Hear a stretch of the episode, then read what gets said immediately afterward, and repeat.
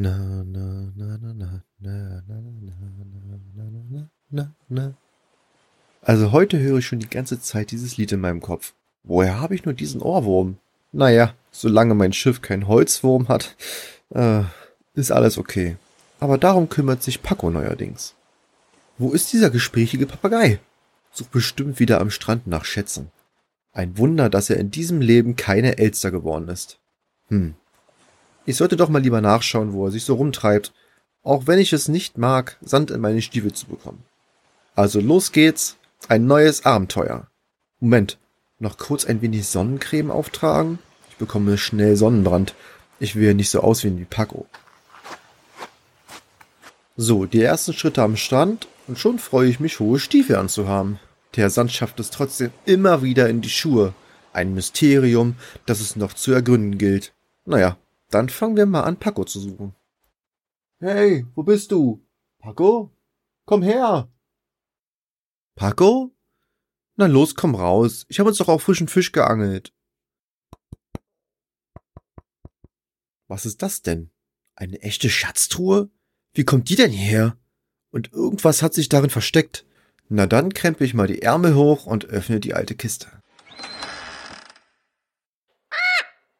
Ach, da bist du ja, Paco. Wieso bist du denn hier in einer Kiste?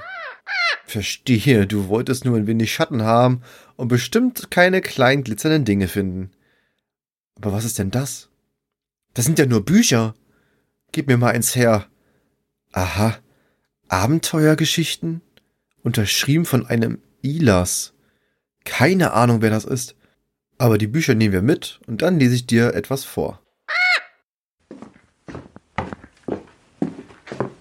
Ach, was für ein Abenteuer. Schätze finden, einfach wow. Wenn ich kein Kapitän geworden wäre, als Zweitwunsch hätte ich Pirat angekreuzt. Aber die Lebensversicherung konnte ich mir nicht leisten. Zum Glück musste ich mich auch noch nie in so eine gefährliche Lage begeben, denn ich lebe meine Abenteuerlust einfach anders aus.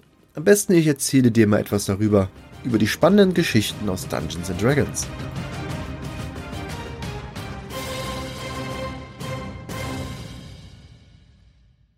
Gerne würde ich zum Anfang mit meiner Erfahrung zum Thema D&D anfangen und mit meinen geistigen Quellen, die mich damals so getriggert haben. Selbst Welten zu erschaffen und mich mit einem Stift und Papier in ein Abenteuer zu stürzen.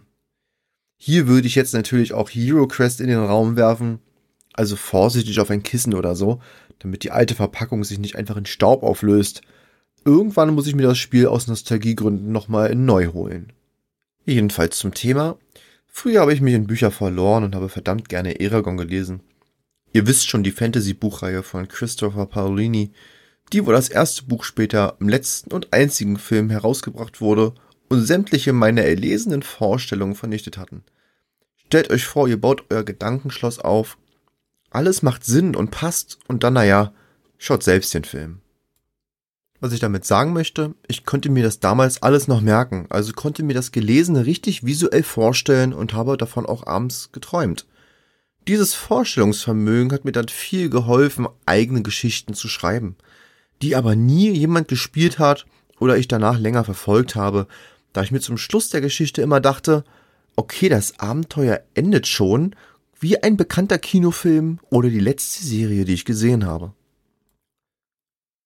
Wer kennt es nicht? Die berühmte Szene aus Two and a Half Men, in der Ellen Harper zwingend ein Drehbuch schreiben will, um dringend an Cash zu kommen.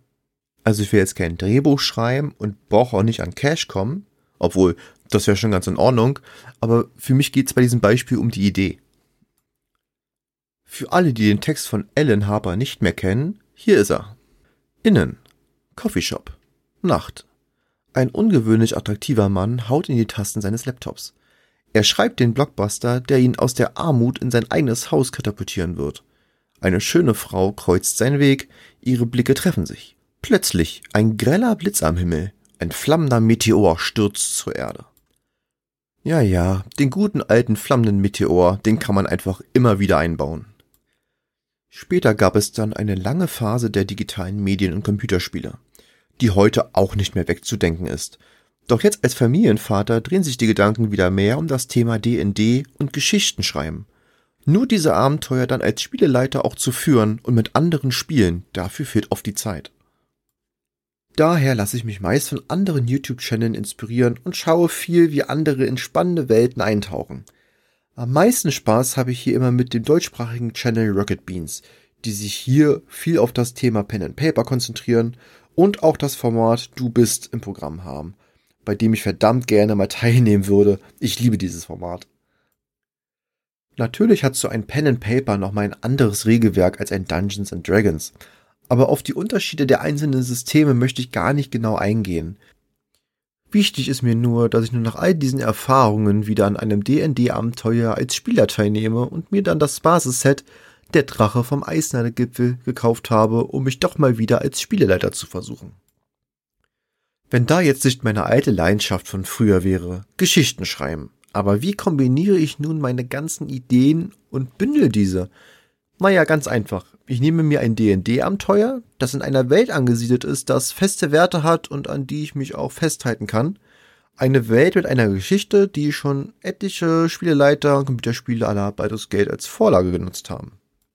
Nun schreibe ich also eigene Charakter und leite diese in einem festen Szenario an ein Ziel, das in der Kampagne Der Drache vom Eisnadelgipfel geschrieben ist. Für alle, die keine Zeit haben, sich mal ebenso mit einer Handvoll Freunden zu treffen – Natürlich werde ich mich nicht nur an die Handlung der Kampagne halten und auch ein paar Dinge auslassen, damit ihr das D&D-Abenteuer selbst spielen könnt oder eventuell einen Eindruck von der Welt bekommt, um selbst als Dungeon Master ein Spiel zu leiten. Daher kann ich jetzt ankündigen, dass die nächste Folge eine D&D-Geschichte wird, auf deren Release ich mich jetzt schon sehr freue. Ich werde mich dann auch immer mal wieder auf Spielmechaniken oder andere Brettspiele konzentrieren, aber ihr kennt es ja selbst, das brennt auf der Seele, das muss raus. Jetzt endlich mal zum Thema DND. Was ist das eigentlich? Für alle, die neu im Thema sind. Dafür gebe ich euch jetzt mal die Info der offiziellen Seite wieder.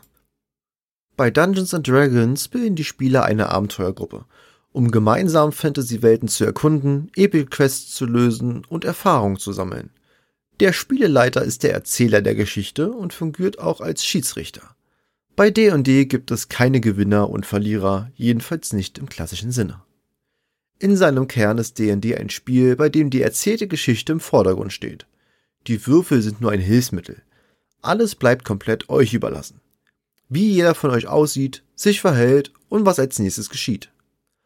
Durch die kollektive Kreativität einer D&D-Sitzung entstehen Geschichten, die ihr euch immer wieder erzählen werdet, vom Stoff, aus dem die Legenden sind bis hin zu absurden Anekdoten, über die ihr noch jahrelang lachen werdet. Amüsiert euch und denkt an die goldene Regel, teilt nie die Gruppe auf. Zitat Ende. Wie ihr also bereits rausgehört habt, eine Geschichte, in der Würfel ein Hilfsmittel sind. Also wollt ihr als Barbar und starker Krieger mit einem sogenannten Stärkewurf einen Fels oder befreundeten Spieler über eine Mauer werfen, müsst ihr würfeln. Wollt ihr als schlauer und belesener Magier ein uraltes Buch entschlüsseln, muss der Intelligenzwurf bestanden werden. Die Regeln besagen also, dass ein Würfelwurf darüber aussagt, ob eine Probe bestanden wird oder nicht. So ein Würfelwurf kann dann zusätzlich zu Bestehen und Nichtbestehen auch zu einem kritischen Erfolg oder Misserfolg führen, was dadurch das Abenteuer nochmal spannender werden lässt. Der Barbar will seinen Freund immer noch über die Mauer werfen, obwohl die anderen Spieler schon eine Tür gefunden haben? Egal, er würfelt und ein kritischer Misserfolg. Der Barbar wirft seinen Freund wie eine Kanonenkugel gegen das Eingangstor und alle Wachen hören davon. Bei einem kritischen Erfolg hätte der Barbar seinen, sagen wir mal, Gnomenfreund, der einen Schurken spielt, über die Mauer geworfen, der dann zugleich sanft in einen Heuballen fällt, direkt neben der schlafenden Wache mit dem Schlüssel zum Tor. Also der Spielleiter bekommt hier nochmal Mittel zur Hand, um das Spiel in seine Wege zu leiten. Auch ist das nicht immer leicht. Auf einmal versucht die Gruppe nicht die Prinzessin aus dem Schloss zu retten, sondern schließt sich der Diebesgilde an und geht auf Raubzug. Ja, all das funktioniert in so einer freien Geschichte. Aufgabe des Spielleiters, auch SL, liegt hier darin, die Gruppe zu leiten und wieder irgendwie zur Hauptaufgabe zurückzubekommen. Damit die Spieler sich in der Welt auch zurechtfinden, beschreibt der Spieleleiter die Umwelt, also was die Spieler sehen, hören und sogar riechen. All das wird in meinem Abenteuer auch vorkommen, nur wird es mit der Geschichte verbunden. In der Welt von D&D gibt es auch schreckliche Monster, spannende Quests und legendäre Gegenstände. Damit all das auch Hand und Fuß hat, gibt es ein umfangreiches Regelwerk mit Rassen, Charakterklassen und Fertigkeiten. Mit all diesen Informationen kann man sich einen eigenen Charakter schmieden, der sich dann in der Welt bewegt. Dieser erhält dann noch einen epischen Namen und ein Aussehen, an das sich die Bewohner von Faerun sicher wieder erinnern werden. Aber keine Sorge, in meinem Abenteuer wird es keine rosa Elfen geben mit einem Irokesenhaarschnitt, die versuchen an sämtliches Gold zu kommen und alles an Wert einstecken und stehlen. Solche wunderbaren Eigenschaften kann man sehr gut in einer eigenen Abenteuergruppe spielen, die auch offener für lustige Abenteurer sind. Das würde ich euch dann auf jeden Fall auch empfehlen, wenn ihr wie gesagt die Zeit dafür findet. Worüber ich mich dann auch freuen würde, dass ihr die Zeit dafür findet, die nächste Folge einzuschalten. Ich nehme euch mit in ein Abenteuer, das es so noch nicht gegeben hat. Und damit verabschiede ich mich auch schon wieder. Ich hoffe, die kurze Einführung in ein so doch großes Genre hat euch gefallen. Wir hören uns, euer Spielekapitän.